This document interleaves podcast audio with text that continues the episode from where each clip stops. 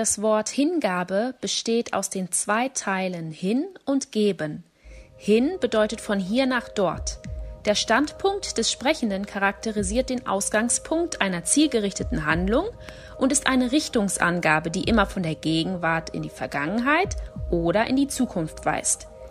Geben steht für darreichen, schenken, überlassen und später für sich widmen, aufopfern oder locker werden. Hingabe ist eine Haltung zu einem Gegenstand oder einer Person. Daraus folgt, dass Hingabe zu einer Aktivität führt und mit Anstrengung oder auch Eifer verbunden ist. Sie kostet uns also etwas, wie Zeit oder Engagement. In der christlichen Hingabe verschenkt und überlässt der Gläubige sich selbst seinem Gott. Dies geschieht freiwillig und führt zur Aktivität, die den Gläubigen durchaus auch etwas kosten kann. Sein Denken und Handeln in Zukunft ist vom Eifer für Gottes Ziele durchdrungen, während die Bewertung der Vergangenheit aus Gottes Perspektive geschieht. Nochmal einfach gesagt. Hingabe bedeutet, sich freiwillig mit ganzer Kraft für Gottes Anliegen einzusetzen. Einen wunderschönen guten Morgen. Ich freue mich mega, dass du heute hier bist. Ähm, und ganz am Anfang möchte ich auf dieses Foto zurückgreifen. Und zwar äh, hatte Anna Grabowski vorhin den Daumen hoch gezeigt. Und das ist irgendwie das, äh, womit ich starten wollte. Und dann dachte ich mir, wow, das passt ja perfekt. Und zwar will ich dich heute fragen, bist du schon mal per Anhalter gefahren? Hast du schon mal den Daumen rausgestreckt am Straßenrand und hast gesagt, okay, ich möchte irgendwo hin? Gibt's Leute? Gerne mal melden. Ah, tatsächlich, sogar einige. Gibt es Leute, die, die schon mal Anhalter mitgenommen haben? Also gar nicht selber gefahren? Okay, noch mehr. Wow, okay. Damit habe ich nicht gerechnet. Bevor ich äh, gleich damit anfangen will, euch zu erzählen, wie, wie das bei mir vor kurzem war, möchte ich, dass du dich einmal nach links und nach rechts umdrehst und deinen dein, äh, Nachbarn einfach mal einen Daumen hoch gibst, einfach zu sagen, ja, cool, dass du da bist. Das freut mich. Wenn du zu Hause bist, Daumen, dass du am Start bist. Das ist auf jeden Fall gut. Jesus ist hier und er, er hat uns, glaube ich, heute etwas sehr, sehr Gutes zu sagen. Davon bin ich felsenfest überzeugt. Und zwar, um euch die Geschichte zu erzählen, wie ich das zweite Mal jemanden mitgenommen habe, muss ich etwas ausholen. Und zwar waren meine Frau und ich 2018 in Australien.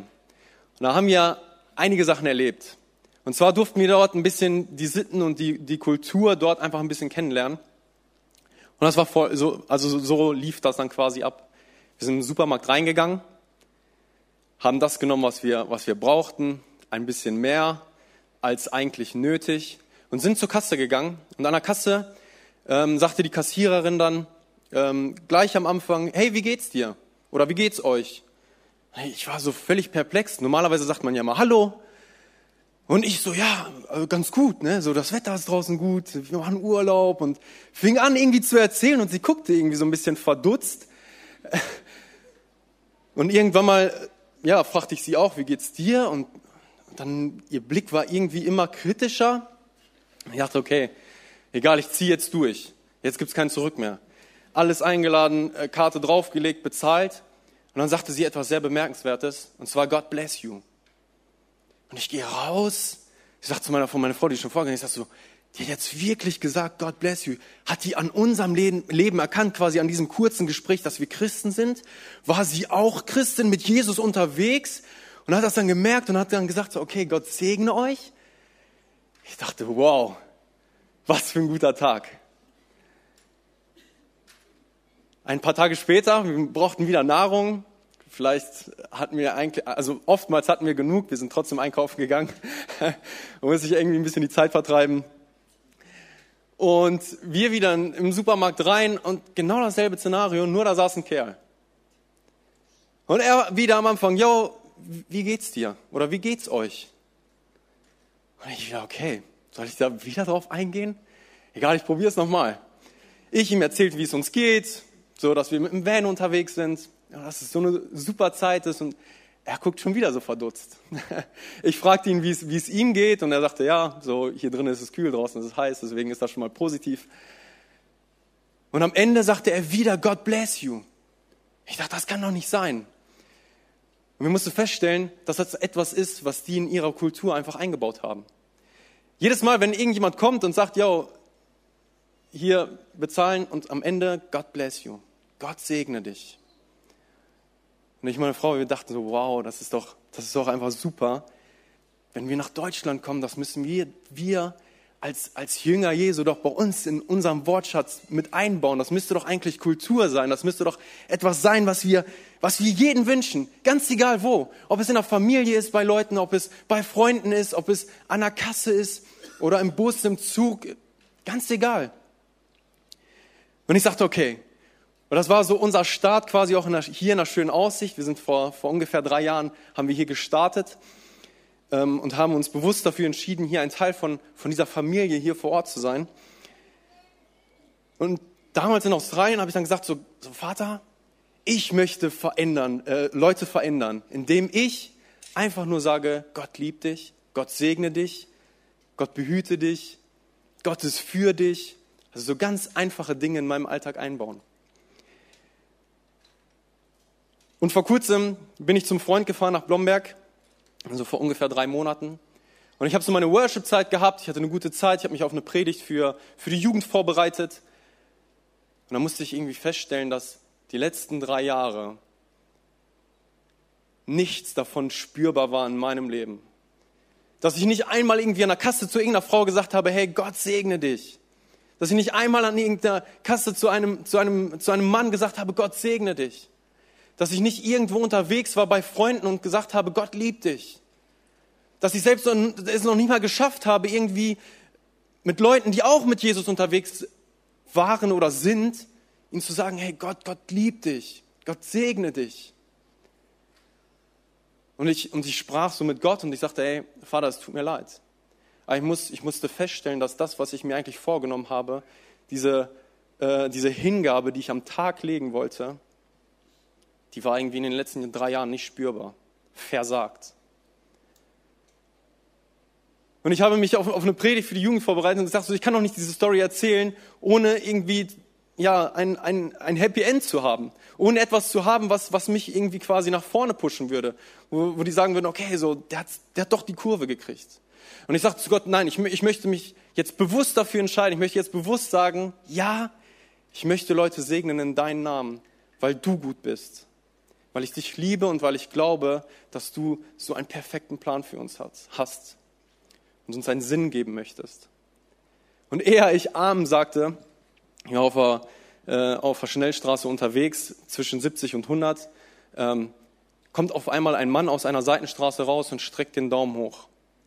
Und das war so ein, so ein, so ein Blitz, so ein Blitzblick irgendwie. Ich habe den nicht so wirklich wahrgenommen, nicht so wirklich gesehen und ich gehe voll in die Eisen fahr rechts ran und ich denke mir, hä? Was machst du? du? Du hast es doch eilig, eigentlich bist du schon zu spät. Und ich sehe nur so im Rückspiegel und im Seitenspiegel, wie dieser Mann auf mich zukommt. Und ihr müsst euch vorstellen, das war so wie Goliath hinter mir und ich, dieser kleine David, der irgendwie eine Message hat.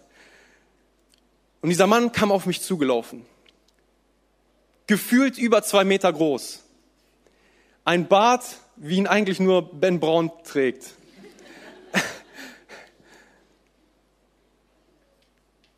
Breit gebaut, muskulös, eine Shorts an, mit Schlappen auf dieser Ostwestfalenstraße und er kommt straight auf mich zu.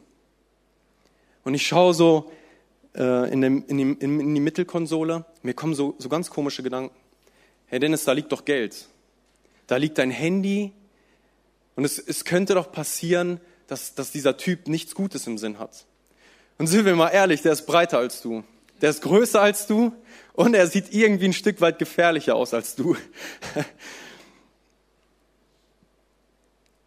Und ich kam, ich, ich kam auf diesen Gedanken so, guck nicht zurück, gib einfach Gas und dann siehst du die Reaktion von ihm gar nicht. Also du willst gar nicht mitbekommen, ob er sich beschwert, ob er irgendwie vielleicht seinen Schlappen nach dir wirft oder sowas. Gib einfach Gas und, und, und zieh los. Und dann kam mir irgendwie dieser Gedanke, so gerade noch gebetet, gerade noch gesagt, hey, Gott schenkt mir jemanden, den ich begegnen kann in Liebe, auch wenn es nur am Satz am Ende unseres, unseres Gespräches ist. Und ich bekam auf einmal so eine Ruhe, so einen Frieden. Aber ich war immer noch so ganz, ganz vorsichtig. Immer noch wusste ich nicht zu 100 Prozent, soll ich es wirklich machen oder, oder fahre ich einfach los? Und ich dachte, okay, ich fahre erstmal das Fenster runter. Dann hat der, hat der Mann vielleicht irgendwie sagt er irgendwie, okay, ich, ich muss nach Schieda oder irgendwie sowas. Da will ich ja nicht hin, das ist ja ein bisschen weiter. Dann könnte ich ihm ja sagen, so, ja, nee, ist nicht meine Richtung. Oder wenn er sagt, okay, ich möchte auch nach Blomberg, dann kann ich sagen, nee, ich habe mich nur verfahren, ich wollte zurück nach Detmold. So, irgendwie eine Ausrede wird dir schon einfallen. Und ich machte dieses Fenster gerade runter und der Typ, der saß eigentlich schon drinnen. So, ich hatte gar keine Chance zu fragen, wo willst du eigentlich hin? So, der war so, von, so davon überzeugt, dass ich ihn mitnehme. Ich glaube, ich habe ganz gut gebremst. Und dann fragte ich ihn, wo willst du eigentlich hin? Und dann sagte er so irgendwie so, ja, es war so irgendwie so eine Spannung so, als ob ich ihn, vielleicht war meine Frage so nicht so überzeugend, dass ich ihn mitnehmen will, dass er sagt, ja, ich, ich muss nach Blomberg. Er sagt, okay, ja, ich muss auch nach Blomberg. Wo willst du denn dahin? Und manch einer würde sagen, ey, reiner Zufall. Ich würde sagen, Gott hat ihn genau in mein Auto gesetzt. Weil der Mann, der musste keine Minute weiter weg zu dem Standpunkt, wo ich hin musste. Also wirklich eine Straße weiter zu einer Werkstatt. Und wir hatten ein super Gespräch. Ich habe über alles geredet, außer über Gott. Also ich, ich, ich kann, kann, kenne ihn wirklich gut, würde ich sagen. Also jetzt nicht, nicht so tiefgründig, nicht persönlich, aber so seine Hobbys, so wo er arbeitet, dass er Kinder hat, alles gut. Und zum Schluss steigt dieser Mann aus und sagte, ich möchte dir etwas geben.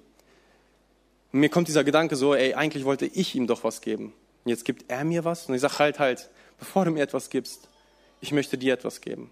Und zwar, Gott liebt dich und er segnet deinen Tag. Und so trennten sich unsere Wege. Und ich ging mit so einem guten Gefühl in diesem Tag und ich dachte so, wow, so einfach. Ich, er hat noch nicht mal irgendwie irgendwas gesagt, dass, dass, dass er Gott nicht mag oder sonst irgendwas. Dazu war vielleicht auch gar nicht mehr die Zeit. Aber Vielleicht hat dieser Satz etwas in seinem, in seinem ganzen Leben verändert. Man weiß es nicht. Und das war der Tag, wo mich verwurzelt in der Hingabe etwas gekostet hat. Und zwar ein wenig Überwindung. Ich möchte mit uns zusammen heute einen Mann betrachten in der Bibel, den ich so beeindruckend finde. Ein Mann, der es wirklich in sich hat. Und zwar geht es heute um Petrus. Petrus ist ein Mann, äh, der in Galiläa wohnte, äh, mit, seiner, mit seiner Frau und seiner Schwiegermutter zusammen. Äh, über seine Frau lesen wir nichts, aber in Lukas 4, Vers 38 steht was über seine, über seine Schwiegermutter, wie Jesus sie geheilt hat, wie sie Fieber hatte. Petrus war ein Mann, ein Fischer. Einer, der eigentlich immer auf dem See unterwegs war, der die ganze Nacht geangelt hat, am nächsten Tag wahrscheinlich die Fische irgendwie sortierte, gut, nicht gut, zu klein, äh, krank, und hat die dann wahrscheinlich auch ausgenommen und verkauft. Das war so sein täglich Brot, das, was er eigentlich immer gemacht hat. Und eines Nachts ist er wieder mit seinen Jungs unterwegs am, am Schippern da, haben wahrscheinlich auch eine gute Zeit gehabt. Aber kennst du dieses Gefühl, wenn du auf Arbeit bist und irgendwie etwas erreichen willst, aber nichts erreichst? Also wirklich so gar nichts und du fährst nach Hause und hast so ein mulmiges Gefühl und denkst dir so, das soll es jetzt gewesen sein? Irgendwie, das ist meine Arbeit? Und dieses Gefühl musste Petrus, glaube ich, haben. Er ist erst äh, morgens zurück und er hat nicht einen einzigen Fisch gefangen, steht dort. Nicht einen einzigen Fisch, gar nichts. Und dann ist am Ufer da ein Mann namens Jesus, aber er wusste noch gar nicht, wer Jesus ist. Und er sagte, hey, fahr noch mal raus und schmeiß mal dein Netz auf die andere Seite von deinem Boot. Stell dir mal vor, jemand würde zu dir kommen, du hast einen richtig schl schlechten Tag auf Arbeit gehabt, du hast wirklich nichts geschafft, nur Probleme gehabt. Und dir würde jemand sagen, du arbeitest im Büro, fahr mal ins Büro Drück mal eins, zwei, drei, vier, fünf und alles würde sich verändern. Deine ganzen Sachen, die du, die du gemacht hast, die würden sich einfach von selbst auflösen. Da würdest du sagen, hey, da kannst du hinfahren, aber ich mache das ganz bestimmt nicht. Petrus, er ist ein Mann, Mann, der, der nicht so viel rumfackelt, der nicht viel nachfragt. Er nimmt sein Boot, weil wahrscheinlich auch seine Existenz davon abhängt, fährt wieder raus, schmeißt, die, schmeißt das Netz auf der anderen Seite und fängt so viele Fische, dass noch ein anderes Boot dazukommen muss. Und so lernt er Jesus kennen. Er kommt wieder ans Ufer und sagt, Jesus, wow, so, ich bin es eigentlich gar nicht wert. Und Jesus sagt, nein, nein, nein, du bist es wert. Du bist wert, mein Jünger zu sein. Und er sagt, ich möchte nicht, dass du weiter Fische fängst, ich möchte, dass du Menschen fängst. Und so fängt Petrus an, verwurzelt in der Hingabe zu leben. Er fängt an, mit Jesus unterwegs zu sein. Er sieht Wunder um Wunder immer wieder. Er sieht, wie, wie Lahme auf einmal wieder gehen können, wie Blinde sehen, wie Aussätzige wieder integriert werden in die Gesellschaft, weil sie da eigentlich gar keinen Platz hatten, weil sie Heilung erlebten. Und alles ist cool, er ist ganz nah mit Jesus. Und jetzt, jetzt sagst du vielleicht, ey Dennis, aber wenn du mir das jetzt erzählen willst, so dass wir, dass wir uns ein Beispiel am Petrus nehmen sollten, dann ist das doch nicht fair, weil er war doch so live bei Jesus dabei. Wenn er gestruggelt hat, dann hat Jesus ihn kurz so zurechtgestutzt und dann ging es wieder weiter für ihn. Aber Petrus hatte auch Dinge in seinem Leben, wo er, wo er gezweifelt hat. Dinge, die, die ihn zum Fall gebracht haben. Wie zum Beispiel, die Jünger waren unterwegs auf, auf dem Wasser. Jesus hatte sie vorgeschickt, es kommt ein Sturm. Und die Jünger, die schreien um Hilfe, auf einmal kommt Jesus auf dem Wasser. Und Petrus sagt, hey Jesus, ich möchte auch auf dem Wasser gehen. Und Jesus sagt, komm. Und er, er steigt aus dem, aus dem Wasser, äh, steigt aufs Wasser und geht ihm entgegen. Und die, die Geschichte kennen, die, die wissen ganz genau, Petrus ist einfach untergegangen. Weil er nach unten geguckt hat und Angst bekommen hat und, und menschliche Reaktionen gezeigt hat. Und Jesus hilft ihn hoch und sagt, du Kleingläubiger, warum zweifelst du? Wieder zurechtgestutzt und dann ging es weiter. Und vielleicht sagst du dir, hm, überzeugt mich immer noch nicht. Jesus ist ja immer noch am Start. Immer noch ganz nah an Jesus sein Herzen. Aber es gibt eine Story, das sollte Petrus größter Zerbruch sein. Eine Geschichte, die, die ihn irgendwie vielleicht ganz weit weg von Jesus holt. Und zwar ähm, sind wir dann in, in Lukas äh, 22 unterwegs. Jesus feiert mit den Jüngern das Abendmahl. Und, er, und, er, und äh, im Lukas Evangelium steht, Jesus hat sich danach gesehnt, mit den Jüngern das Abendmahl zu feiern. Also wenn du mit Jesus das Abendmahl feierst, dann kannst du sicher sein, dass Jesus sich danach sehnt, mit dir Kontakt zu haben, mit dir ähm, ja, dieses Mahl zu feiern. Und er, er verteilt das Brot er, er, er ähm, reicht den Kelch rum und sie haben eine gute Zeit. Und Jesus, Jesus sagt ihnen einige Dinge, die, die die Jünger überhaupt gar nicht verstehen. Und dann sagt er, irgendjemand wird mich hier verraten. Und Petrus ist so, sofort voller Tatendrang. Einer, der so wirklich verwurzelt in der Hingabe ist, der so voller Euphorie direkt sagt, Jesus, wer wird dich verraten? Und Jesus sagt zu Petrus, Du wirst mich dreimal verraten, Petrus. Du wirst dafür sorgen, dass andere Menschen mitbekommen, dass du einen, einen sehr großen, sehr großen Zerbruch erleidest. Aber Jesus sagt aber, ich habe dafür gebetet, dass, dass du irgendwann mal wieder zu mir zurückkommst. Und dann kommt eine Reaktion von, von Petrus, die ich so bemerkenswert äh, finde. Und zwar finden wir das in Lukas äh, 22, 33 bis 34. Und zwar sagt Petrus, Herr, fuhr Petrus auf, ich bin bereit, mit dir ins Gefängnis und sogar in den Tod zu gehen. Doch Jesus erwidert, Petrus, ich sage dir, heute Nacht, noch eher der Hahn kräht, wirst du dreimal geleugnet haben, mich zu kennen. Also Petrus macht eine Aussage zu Jesus, so wie ich damals in Australien, ich, so, ich bin am Start. Und er geht sogar noch drüber hinaus, das habe ich zum Beispiel nicht gesagt, er geht drüber hinaus und sagt, ich, ich gehe sogar mit dir bis in den Tod. Im weiteren Verlauf kommen irgendwann mal, kommt irgendwann mal Judas mit den äh, Schriftgelehrten, mit den Pharisäern und äh, ein paar Soldaten. Und Judas verrät, verrät Jesus. Und Petrus, was macht er? Er ist voller Tatendrang. Das, was er, das, was er vorher versprochen hat, das wird jetzt Wirklichkeit. Er zückt sein Messer, schneidet dem Soldaten das Ohr ab und Jesus sagt, hey, halt, halt, halt. Halt dem Mann das Ohr und sagt so, so nicht. Und Petrus versteht auf einmal die Welt nicht mehr. Ich habe es dir doch versprochen, warum lässt du mich nicht? Ich wollte doch, wie, wieso, wieso darf ich nicht am Start sein? Jesus wird abgeführt in einen Hof und Petrus schleicht hinterher. Weil er hat ja versprochen, dass, ich, dass er ganz nah bei ihm sein wird. Er hat ja gesagt, ich, ich, werde, ich, werde, ich werde bei dir sein. Und er kommt an ein Feuer, wo Männer sitzen, wo Frauen sitzen und sich wärmen. Und er sieht Jesus. Er hat Jesus ganz genau im Blick. Also er ist ganz nah bei Jesus. Und dann geht's los. Der eine fragt, hey, bist du nicht einer von den Jüngern, die mit Jesus unterwegs ist, die mit ihm am Start ist oder am Start war? Und dann sagt er, nein, ich kenne, ich kenne diesen Typen gar nicht. Du musst, du musst, du musst da irgendwas verwechseln. Eine zweite Person fragt das, eine dritte Person fragt das. Und dreimal verleugnet Petrus Jesus. Und der Hahn kräht und Jesus dreht sich um und schaut Petrus an. Und Petrus bemerkt, dass das, was Jesus ihm prophezeit hat, wahr geworden ist. Dass er sein Versprechen nicht halten konnte. Also der, der größte Zerbruch, von dem wir lesen dürfen, findet hier gerade statt. Und zwar diese Verleugnung von Jesus. Jesus wird gekreuzigt. Er, er, ähm, er leidet wirklich viel und wird gekreuzigt. Und dann äh, lesen wir von, von der Auferstehung. Und immer wieder ist Petrus dabei.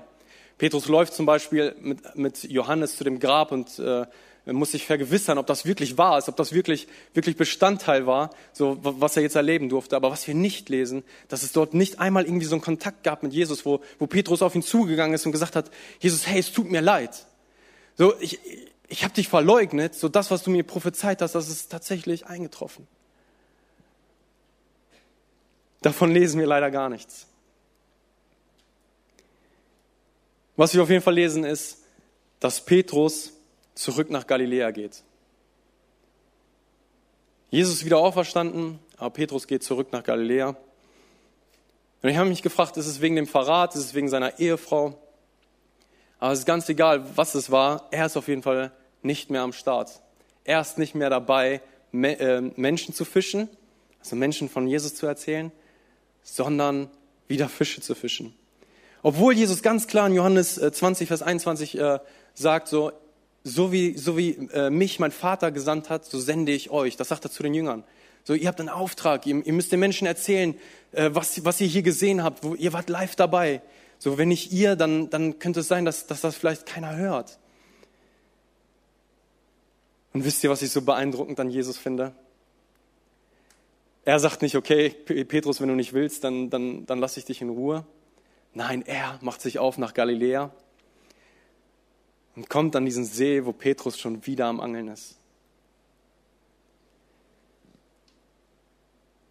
Und genau dasselbe Szenario, was ich, was ich euch am Anfang erzählt habe, da wo, wo ähm, Petrus Jesus das erste Mal getroffen hat, genau dasselbe passiert wieder. Sie angeln die ganze Nacht, fangen gar nichts, kommen wieder an den Ufer. Und dann sagt ein Mann, jo, fahrt noch mal raus und schmeißt die Netze auf der anderen Seite. Und genau das machen die. Die fahren wieder raus, schmeißen die Netze auf der anderen Seite und irgendwann checken die, ey, das ist doch Jesus. Petrus zieht sein Gewand an, warum auch immer, springt ins Wasser und schwimmt zurück. Und ich hätte so gerne gelesen, so von wegen so, dass Petrus dann zu Jesus kommt und sagt, Jesus, tut mir leid, so, ich habe dich verleugnet, aber du bist, du bist wieder am Start, du bist wieder bei mir und, und ich sehe, dass, dass ich dir nicht egal bin. Aber das lesen wir leider nicht. Und ich habe so oft das Gefühl, dass wir, wir genauso sind. Wir sind so unterwegs mit Jesus und wir versagen irgendwie. Und dann finden wir uns wieder auf irgendeinem so See. Wieder bei den, den Dingen, die wir eigentlich gar nicht so machen wollten. Wieder, wieder unterwegs mit, mit, mit irgendwie unwohlen Gefühlen. Irgendwie wieder versagt. Nicht am Start. Nicht unterwegs, ganz nah bei Jesus. Und sind wir mal ehrlich, theoretisch hätte Jesus ja eigentlich sagen können, hey Petrus, pass mal auf. Also Petrus voller Eifer schwimmt zurück und Jesus hätte doch da stehen können und hätte sagen können, Petrus, wo warst du? Wo warst du, als ich dich so sehr gebraucht habe? Wo warst du, als, als sie mir eine Dornkrone aufgesetzt haben? Als sie mich, als sie mich ausgepeitscht haben? Wo warst du, Petrus, als, als ich mein Kreuz nicht mehr tragen konnte? Wo, wo die Last zu schwer war? Du hättest auch kommen können und mir aufhelfen können. Oder dann, als sie geschrien haben, Barabbas, so, lass Barabbas frei, aber, aber nicht Jesus, kreuzige Jesus, da hättest du doch die, die Meute irgendwie ruhig stellen können. Du bist doch ein Mann der Tatendrang, du bist doch einer, der für mich ist. So, du hast doch gesagt, du gehst mit mir bis in den Tod, du hättest doch schreien können, nein, lass Jesus frei, kreuzige Barabbas. Aber das so ist nicht unser Jesus, oder? Was macht er? Er bereitet den Jüngern am Ufer dieses Sees ein Frühstück vor. Voller Erwartung erwartet er seinen Jüngern, und nicht nur seine Jünger, sondern auch Petrus. Und dann lesen wir Folgendes in Johannes 21, 15 bis 17. Die Jünger, die haben schon, haben schon gegessen, ähm, die hatten eine gute Zeit zusammen. Und dann steht dort Folgendes. Nachdem sie an diesem Morgen miteinander gegessen hatten, fragte Jesus Simon, Simon, Sohn von Johannes, liebst du mich mehr als die anderen hier? Ja, Herr, antwortete ihm Petrus, du weißt, dass ich dich lieb habe. Dann sorge für meine Lämmer, sagt Jesus. Jesus wiederholt seine Frage, Simon, Sohn von Johannes, liebst du mich?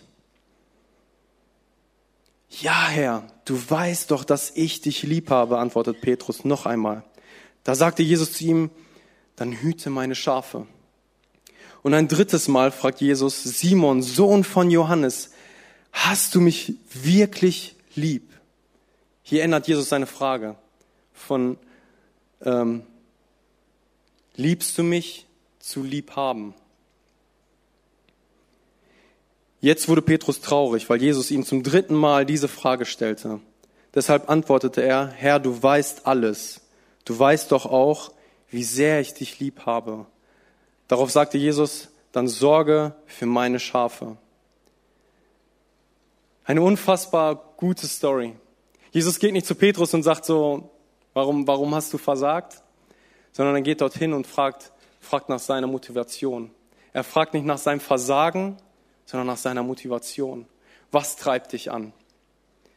Ich habe das mal in Englischen übersetzt und dort steht äh, Like und Love. Also Jesus fragt zweimal, liebst du mich? Petrus antwortet zweimal, ja, ich mag dich. Und beim dritten Mal fragt, fragt, fragt Jesus wieder, Petrus, magst du mich? Und Petrus wird traurig und sagt, ja, du weißt doch, dass ich dich mag. Ich weiß nicht, warum, warum Jesus das dreimal fragt. Vielleicht, weil, weil Petrus ihn dreimal verleugnet hat und er beim dritten Mal erst versteht, okay, so, ich habe ich hab dich dreimal verleugnet. Oder vielleicht war es beim dritten Mal erst klar, dass, dass wenn, wenn, Jesus, wenn Jesus ihn nur nach Mögen fragt, dass das auf dieser Welt vielleicht nicht ausreicht. Dass, dass eine, ein, ein, ein Mögen nicht motiviert. Und er versteht, dass, dass er, dass er ja, eine andere Motivation am Tag legen muss. Und deswegen wird er traurig. Ich möchte zum Schluss kommen. Ich möchte ähm, ein, eine Story nochmal erzählen, die ich am selben Tag erlebt habe. Ich habe ja diesen, diesen Mann getroffen, das habe ich am Anfang erzählt. Und abends hatten Mira und ich ein Fotoshooting. Und Mira, meine Frau. Wir waren in, irgendwo in Espelkamp unterwegs äh, mit, mit so einem Fotografenpaar in irgendeinem Moorgebiet. Und das war sehr interessant. Ich war noch nie in so einem Moorgebiet so richtig unterwegs. Klar, auf diesem festen Grund, aber auf diesen, diesen etwas ja, feuchten Untergrund war ich noch nie unterwegs. Und es war abends. Und jedes Mal, wenn man einen Schritt gemacht hat, dann flogen diese ganzen Motten hoch. Diese ganzen Stechmücken, diese Fliegen. In einer Zeit waren wir komplett durchgestochen. Ich hatte überhaupt keine Lust mehr. Ich mache das ja immer gerne so. Ich brauche diese Fotos ja nicht, meine Frau ja schon. Und ich kann auch jedem Mann sehr nah ans Herz legen, wenn, wenn ihr eine glückliche Frau haben wollt, ist das zum Beispiel ein guter Punkt, sie glücklich zu machen. Und ich war, ich war schon sauer. Ich habe zu mir selber gesagt, so, okay, das ist das letzte Mal. Keine Fotoshootings mehr, so, das war's. Das Maß ist voll. Und auf einmal schreit da hinten irgendjemand rum. Und ich, ich schaue mir das so an und da, da, ist ein, da ist ein Mann, der so äh, hinter sich zig Schafe hat. Und er schreit immer wieder und die, Schafe folgen ihm. Und er kommt genau auf uns zu, geht an uns vorbei und diese Schafe, die folgen ihm. Das ist ja das, was, was äh, Jesus zum, zum, Schluss, zum, zum Schluss von Petrus äh, wollte. Weide meine Lämmer, sorge dafür, dass meine Schafe, dass es denen gut geht. Und ich war so fasziniert. Ich habe noch nie einen Hirten gesehen. Vor allem nicht einer, einen, der so, so unfassbar laut immer wieder rumschrie. Aber diese Schafe, die folgten ihm. Und ringsrum waren dann immer so ähm, Schäferhunde, die dafür sorgten, dass, dass kein Schaf aus der Reihe tanzte. Und dann dachte ich so, wow, Jesus geht voran und diese Hunde, das, das, das könnten ja wir sein. So die, die immer dafür sorgen, dass, dass die Schafe immer beisammen bleiben. Dass die, dass die immer ganz nah an Jesus sein Herzen sind. Und ganz zum Schluss von, von, von dieser Herde war ein Hund, der, der war schon ein bisschen älter. Ein so ein glücklicher Hund, so, so voller Energie noch irgendwie. Aber der hat irgendwie ja seinen Auftrag nicht gepackt. Also das, was er eigentlich machen sollte, das hat er irgendwie nicht gepackt. Und er kam zu uns und wir durften ihn streicheln. Und was, ich, was dann bemerkenswert war, ist, dass diese Schafe alle wieder irgendwie zurückliefen oder nach rechts und nach links, weiter in den Busch rein. Nicht alle, nur ein paar. Und irgendwann mal checkte der Hund das, dass er irgendwie schon äh, ziemlich lange bei uns war und lief wieder los. Und er ließ diese Schafe einfach zurück. Und ich stand dort, ich dachte so, wow. So das passiert, wenn wir irgendwie vergessen, was eigentlich unser Auftrag ist. Wenn wir vergessen, dass wir verwurzelt sein sollen in der Hingabe. Dass wir so wie Petrus immer motiviert bleiben müssen. So wie, wie er es am Anfang war. Jesus kommt zu Petrus und er heilt sein Herz. Wir lesen von so vielen guten Dingen, die Petrus danach noch gerissen hat. Er hat Gemeinde gebaut, er hat Wunder getan. Auf einer AFO-Konferenz sagte Philipp, Philipp äh, Kruse mal,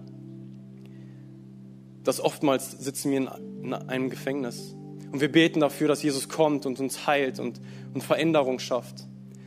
Jesus hat aber an diesem Kreuz schon bezahlt. Er hat schon alles, alles bezahlt, was, was wir jemals verbocken werden. Und er sagte, du musst eigentlich nur aufstehen und aus dieser Tür rausgehen, weil diese Tür, die ist schon lange auf. Du musst sie einfach nur noch schließen. Aber ich habe so oft das Gefühl, dass es gerade in meinem Leben, dass ich da drinnen sitze und mir von, von Dingen um mich herum immer wieder sagen lasse, dass ich nicht ausreiche, dass ich nicht gut genug bin, dass, dass es andere besser machen. Aber wie, wie wie erreiche ich diese Menschen, die nur ich, die nur ich vielleicht treffe, die, die diese Menschen, wo ich sage, okay, die stehen hier vorne immer wieder auf der Bühne und die sind so gut, die machen so viel Gutes, die begegnen diesen Menschen vielleicht gar nicht. Ich weiß nicht, wie es bei dir ist, aber in meinem Leben musste ich feststellen, dass, es, dass, dass ich sogar zu Leuten, mit denen ich schon lange unterwegs bin, Freunde, die eigentlich nichts mit Jesus zu tun haben, dass ich ihnen noch nicht mal erzählen konnte, dass Gott gut ist. Dass ich da irgendwie so eine Blockade hatte dass ich irgendwie auf so einem so See saß und mein Netz mal wieder ausgeschmissen habe und irgendwie nichts gefangen habe. Jesus ist heute hier und er möchte dich, er möchte dich etwas fragen. Und zwar genau das, was, was er Petrus fragt. Liebst du mich? Liebst du mich? Bist du verwurzelt in mir? Erzählst du den Menschen, dass, dass ich gut bin? Wir begegnen so vielen Menschen in unserem Alltag die vielleicht noch nicht verwurzelt sind in der Hingabe. Aber da können wir erzählen, hey, ich bin verwurzelt, ich bin hingebungsvoll und ich möchte dir erzählen, dass Gott gut ist. Schließ doch mal deine Augen genau da, wo du gerade sitzt. Einfach aus der Konzentration, das ist jetzt dein Moment mit Jesus. Schau nicht nach links oder nach rechts. Vielleicht bist du heute hier und hörst zum ersten Mal etwas von einem Gott der zweiten Chance, der nicht am, am, am See sitzt und wartet, bis du wiederkommst, um dir Vorwürfe zu machen, sondern dir Frühstück vorbereitet. Wenn du vielleicht noch nicht mit diesem Jesus unterwegs bist, will ich dir sagen, könnte heute dein Moment sein. Wenn du dich heute für Jesus entscheiden willst, wenn du sagen willst, okay, ich möchte ganze Sache mit Jesus machen, weil ich ihn so sehr liebe, dann darfst du jetzt einmal deine Hand heben. Wenn du sagen willst, okay, ich möchte mit Jesus unterwegs sein, ich möchte, ich möchte ihn bedingungslos lieben, ich möchte ihm nachfolgen und das jeden Morgen, dann darfst du jetzt einmal deine Hand heben. Dankeschön. Danke, ihr dürft eure Hände wieder runternehmen. Ihr dürft eure Augen wieder aufmachen. Ich werde gleich beten. Und wenn du aber schon lange mit Jesus unterwegs bist und sagst, okay, irgendwie habe ich mich heute erwischt während der Predigt, dass ich irgendwie auf diesem See sitze und vergessen habe, verwurzelt in der Hingabe zu sein dann kannst du gleich deine Hand während dem Gebet auf dein Herz legen und Jesus wird das sehen, weil er hier ist. Und er wird dir ganz neue Motivation schenken. Er wird dir ein Frühstück vorbereiten. Er wird dir sagen, dass, dass du genug bist. Wir beten noch zusammen. Danke, Vater, dass du gut bist und das jeden Morgen neu. Danke, dass, dass du uns nicht Vorwürfe machst, sondern du zu uns kommst und sagst, du bist mein geliebter Sohn, meine geliebte Tochter. Und du siehst, dass Menschen sich heute für dich entschieden haben, Vater. Und ich danke dir dafür. Komm du in ihrer Mitte, veränder du sie, mach sie ganz neu, stell sie ganz neu wieder her. Begegne du ihnen mit, mit einer Hingabe, die nur du geben kannst. Ich danke dir auch für die Menschen, die jetzt ihre Hand auf ihr Herz gelegt haben, die auch sagen wollen, okay, irgendwie bin ich gerade abhanden gekommen, aber ich möchte wieder zurück zum Ufer kommen. Heile du sie, Vater. Veränder du sie. Begegne ihnen ganz neu. Amen. Lass uns den Leuten, die sich heute für Jesus entschieden haben, mal einen dicken, fetten Applaus geben.